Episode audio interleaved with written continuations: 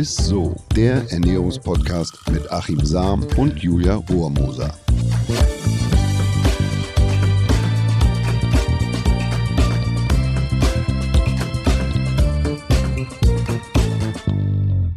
Hallo, ihr Lieben, herzlich willkommen. Ihr hört ist so, den Ernährungspodcast mit dem Ernährungswissenschaftler Achim Sam. Und der äh, Julia Rohrmoser. yes, und da ist es endlich auch schon wieder soweit. Eine neue Runde QAs stehen an. Mhm. Ich fühle mich da immer wie so ein Quizmaster, muss ich sagen, die ich, die Fragen ich, dann um die Ohren haut. Ich auch. das macht immer sehr, sehr viel Spaß. Und wir haben tatsächlich auch wieder super spannende Fragen von euch per Mail und auch über Instagram erhalten. Also das wird super. Bist du ready? Ich hoff's. Ich hoff's. Sehr gut. Dann äh, bombardiere ich dich mal los, ne, würde ich sagen. Ein bisschen. Ja, glaube ich dir. Mhm. So, mal sehen. Wir legen direkt mal los mit der ersten Frage. Die kommt von Ruth. Mhm. Bildet sich auch resistente Stärke bei Kartoffelbrei oder nur bei Reis, Nudeln und Kartoffeln? Das ist eine gute Frage, liebe Ruth. Vielleicht muss ich da ein bisschen ausholen.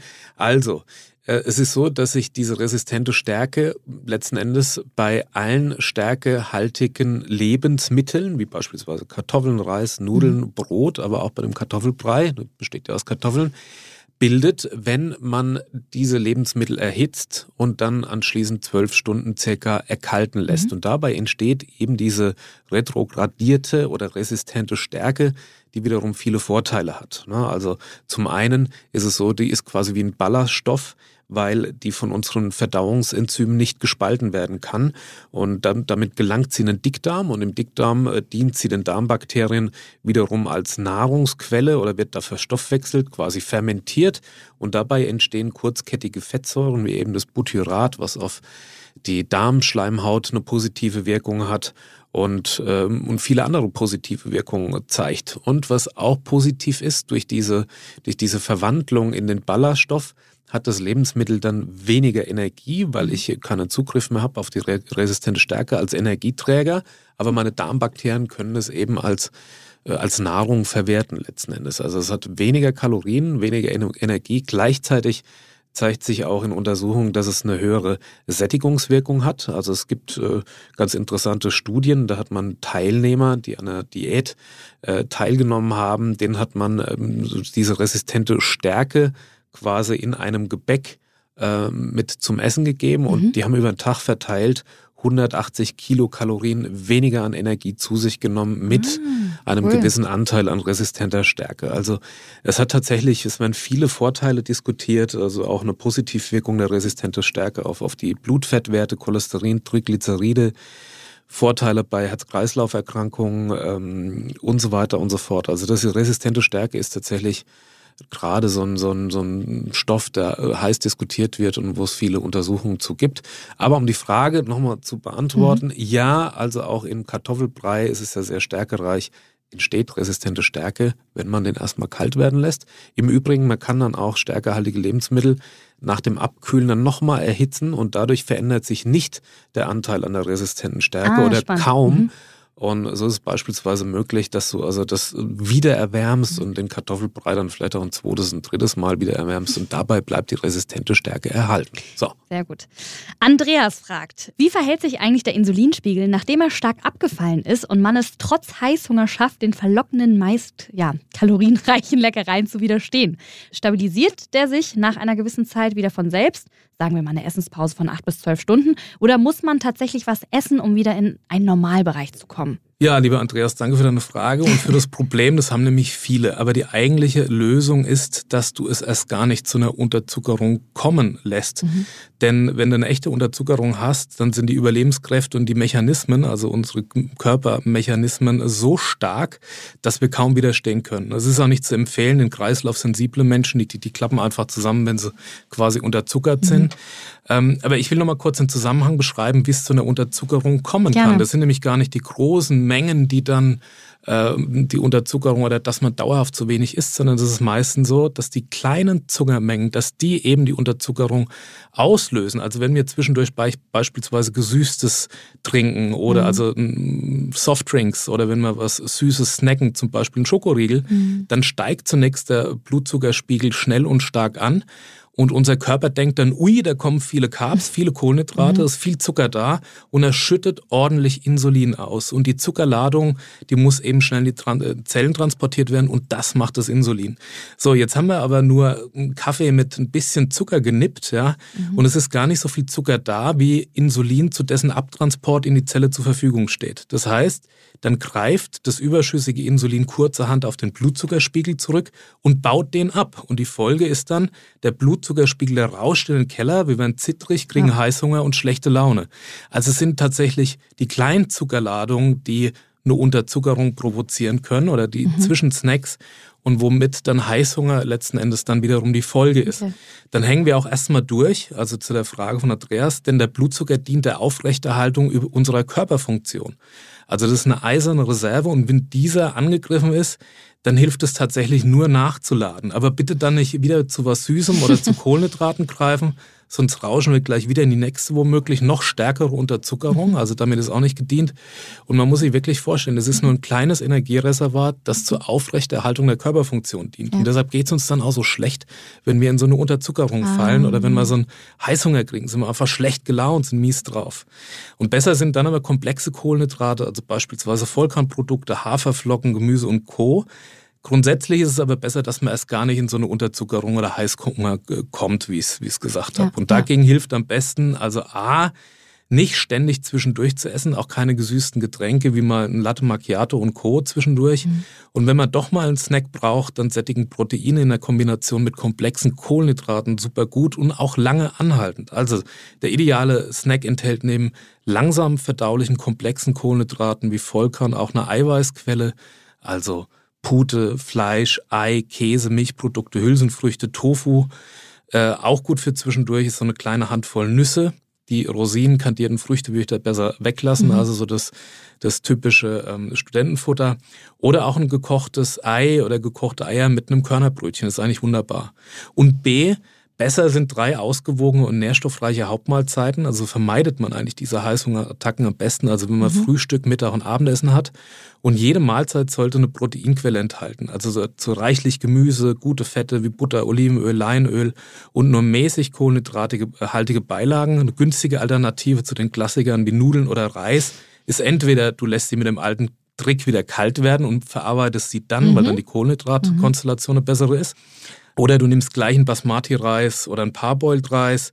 Eine gute Alternative ist aber auch, kann Pseudogetreide sein, da gehört ein Amaranth dazu oder Quinoa, die mhm. haben einen höheren Eiweißgehalt und enthalten auch wertvolle Mikronährstoffe zusätzlich gut ausreichend Wasser zu trinken, dass die im Essen enthaltenen Ballaststoffe aufquellen können, dass die eine gewisse Sättigung auslösen.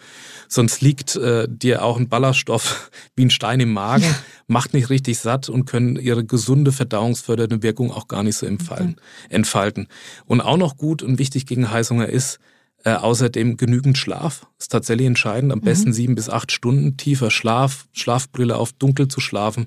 Wer müde ist, der hat nicht nur mehr Hunger, sondern auch eine schlechtere Fettverbrennung und am Tag dann einfach viel mehr Appetit. Ne? Okay, ne? sehr gut. So. Ja, Mensch, Andreas, danke, dass du diese Frage gestellt hast. Ich glaube, wir konnten jetzt alle sehr viel mitnehmen. Richtig toll. Kommen wir zu Frage drei. Die kommt von Katharina.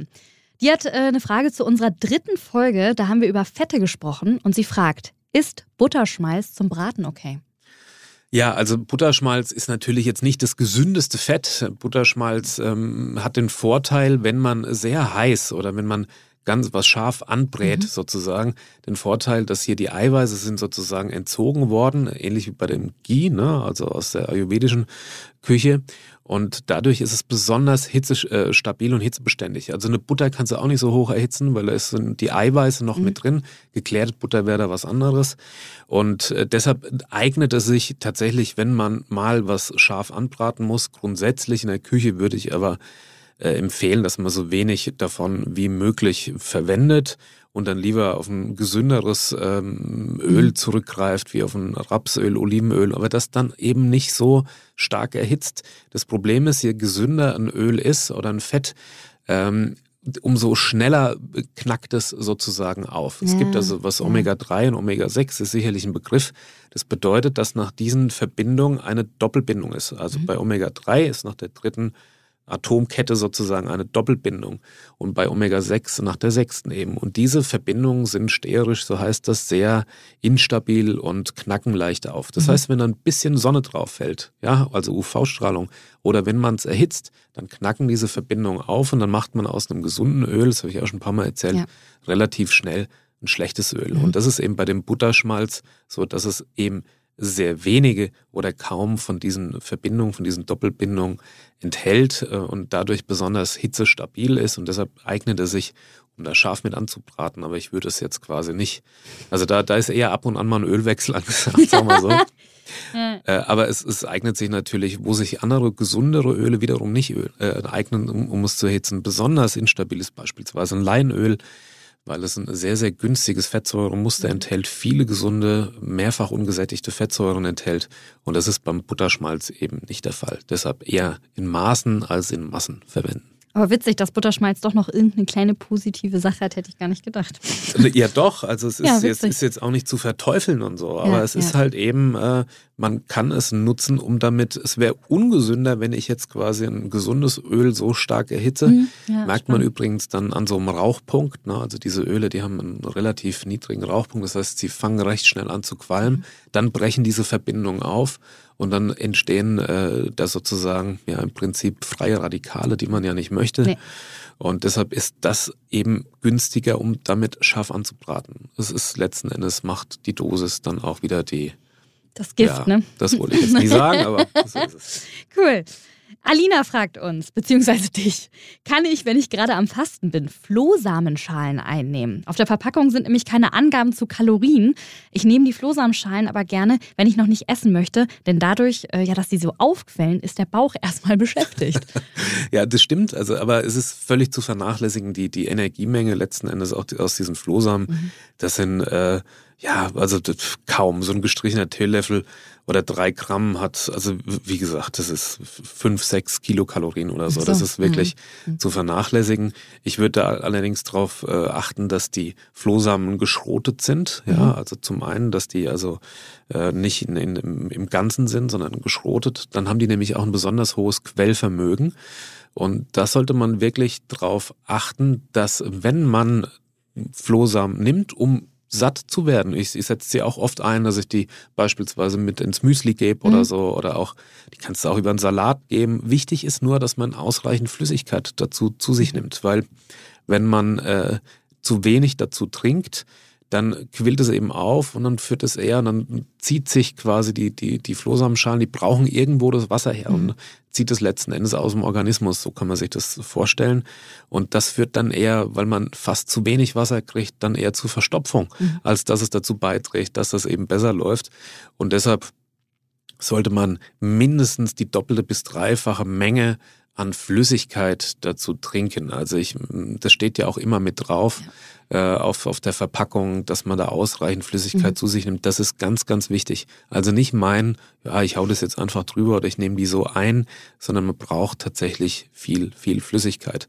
Und dann haben die auch ihren Vorteil. Also Flohsamenschalen, das ist im Prinzip, ähm, oder es ist ein Ballaststoff, so und dient auch unseren, unseren Darmbakterien mhm. wiederum als, als Nahrung. Butyrat ist dann die Folge und so weiter und hat eine Positivwirkung auf den Darm, auf die Verdauung ja. und auch auf die Figur, ne, will man wissen. Das wollte ich nämlich auch sagen. Also seit ich Flohsamenschein wie du auch immer in mein Porridge morgens mache, läuft die Verdauung, sage ich mal, seit einem halben Jahr jetzt richtig gut. Darfst du nur nicht stehen lassen, das Porridge dann für längere Zeit, weil dann, dann hast du dann hast du ein Zement-Porridge. Ja, ist echt so, aber ich esse es eh immer. Aber sofort. da sieht man mal, wie viel Flüssigkeit das eigentlich oder diese mhm. Flohsamenschalen tatsächlich brauchen, wenn man das einen Augenblick stehen lässt, auch im Wasser, dann hat man wirklich so eine gelatineartige mhm. Flüssigkeit, es wird dann ganz fest. Und äh, deshalb bitte, bitte, bitte viel dazu trinken, liebe Alina, und dann äh, kannst du das auch also von der Energiemenge brauchst du dir keine Gedanken machen. Mhm. Äh, während des Fastens ist das, ist das vollkommen in Ordnung und kann sogar positiv sein, ja. Sehr gut. Es kam noch eine Frage rein.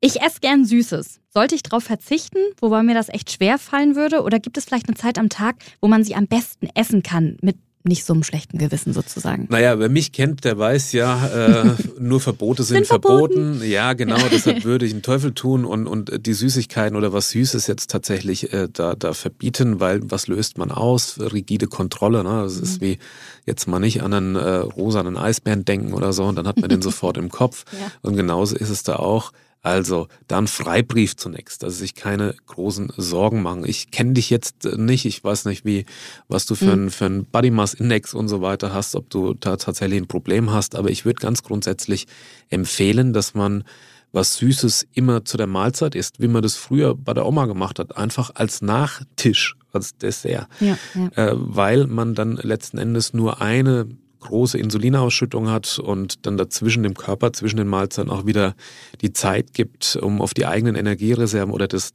die Nahrungsenergie zu verbrauchen und danach auf die eigenen Energiereserven zurückzugreifen. Würde man jetzt ständig was Süßes essen oder, oder ja, ein Bonbon oder so im Mund Mhm, haben oder mhm. den Kaffee ist ja immer so das klassische Beispiel, wo ein bisschen Zucker drin ist, Milch, ja, da hat man auch den Milchzucker, dann kommt es immer wieder zu der Insulinausschüttung. Das bedeutet, der Körper ist in einer anabolen Stoffwechselsituation. Er will also aufbauen und nicht abbauen. Man kommt zu wenig in diesen Katabolen, also in diesen ja, Fettstoffwechselprozess sozusagen. Und deshalb ist es wichtig, dass du eben nicht ständig zwischendurch irgendwie was Süßes isst, sondern meine Empfehlung ist es, dass man das eben, wenn du morgens eher gern was Süßes isst, ein paar Früchte in Müsli Ja. äh, haust oder so. Oder wenn, wenn du ein Stück Kuchen oder so gern isst, dann oder Muffin, was weiß ich, direkt zu dem Mittagessen dazu und nicht erst zwei, drei Stunden später.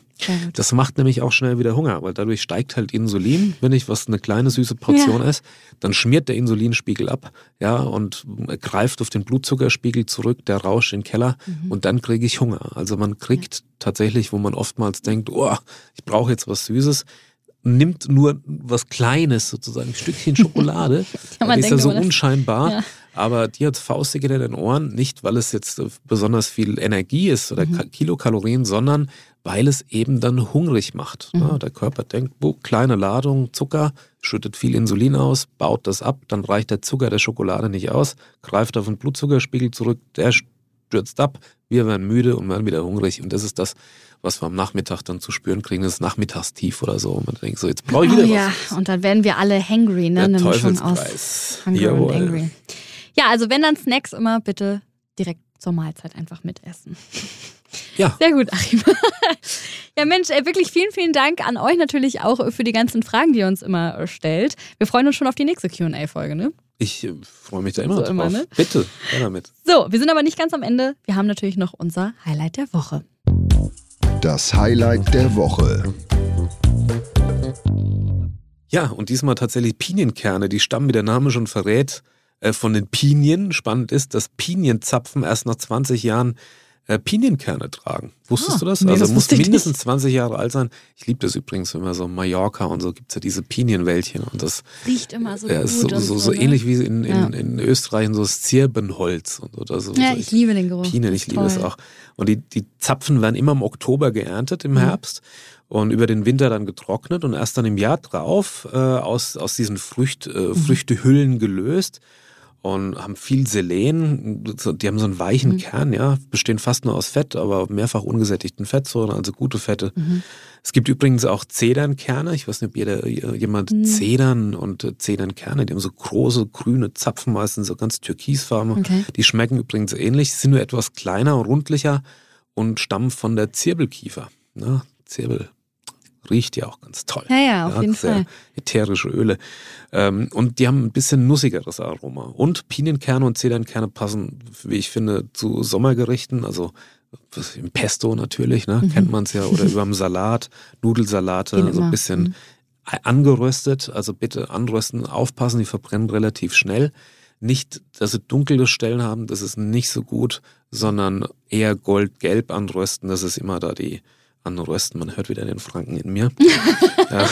Alles gut, Achim. Und kannst du wunderbar zusammen mit Basilikum, Knoblauch, Parmesan, Olivenöl und so kannst du auch echt schön ein lecker. Pesto selber machen. Ne? Macht deine Oma doch bestimmt selber. Ja, und Was? ich bin mit meiner Oma in Spanien damals auch wirklich immer äh, zu den Pinienbäumen und haben unten immer geguckt, ob da Zapfen runtergefallen sind und haben da immer die Pinienkerne mit reingenommen, sage ich mal, in unsere Wohnung und so. Es ist immer für mich so ein Urlaubsfeeling einfach. Und wenn du die noch auf den Ofen stellst, so um im Winter, dann, dann riecht es herrlich. Oh, Ne? Jetzt habe ich es richtig vor mir. Jetzt habe ich richtig, äh, richtig Flair. ja, Mensch, danke dir, Achim. Es war mal wieder eine sehr, sehr spannende Folge. Und damit sagen wir leider auch schon wieder Tschüss und bis nächste Woche. Ne? Danke fürs Reinhören und wenn euch diese Folge gefallen hat, ihr kennt das Spiel ja, dann teilt sie gerne direkt mit euren Freunden und Freundinnen und wir würden uns natürlich auch über eine nette Bewertung bei Apple Podcasts oder Spotify freuen, ihr Lieben. Ne? Schickt uns Fragen, ich freue mich. Bis nächste Woche. Danke. Tschüss. Dieser Podcast wird euch präsentiert von Edeka. Wir lieben Lebensmittel.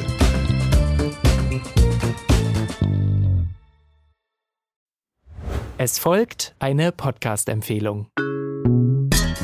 Lou, bist du bereit? Ich bin sowas von ready. Are you ready?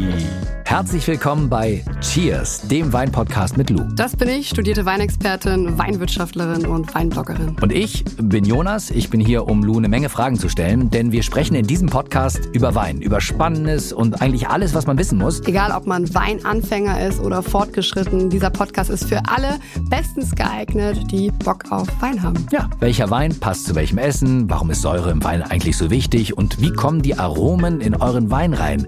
Und warum spuckt Lou nach dem Probieren immer wieder alles aus? In kurzen und knackigen Episoden gibt es genau auf diese Fragen die passende Antwort. Und ab und an gibt's auch noch Gäste. Und wenn ihr Fragen habt, dann schreibt sie uns an cheers.edeka.de. Jeden Montag gibt's eine neue Folge, überall da, wo es Podcasts gibt. Und ich würde sagen, Cheers! Cheers!